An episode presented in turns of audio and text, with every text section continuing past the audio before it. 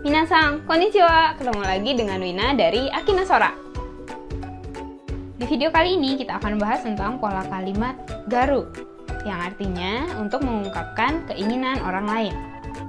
Pola kalimatnya kata kerja bentuk tai, kemudian buang i-nya diganti dengan garu atau gateiru. Contoh kalimatnya, Haha wa saikin taiyaki yo tabeta gatteiru.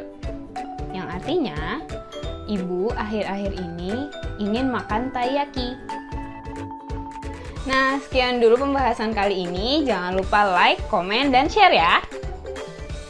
Bye-bye.